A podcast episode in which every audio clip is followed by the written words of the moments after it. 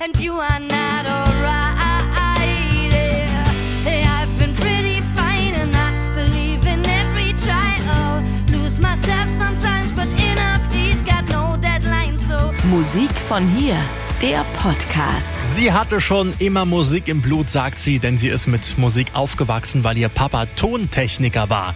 Bei mir ist The Kerstin aus Lörrach. Kerstin, du bist Singer-Songwriterin, ne?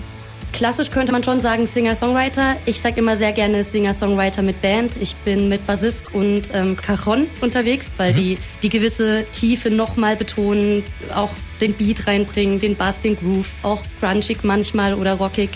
Okay, du hast jetzt dein erstes Album mit zehn Titeln rausgebracht und ein Song davon heißt Don't. Und da geht's ja um Herzschmerz, ne?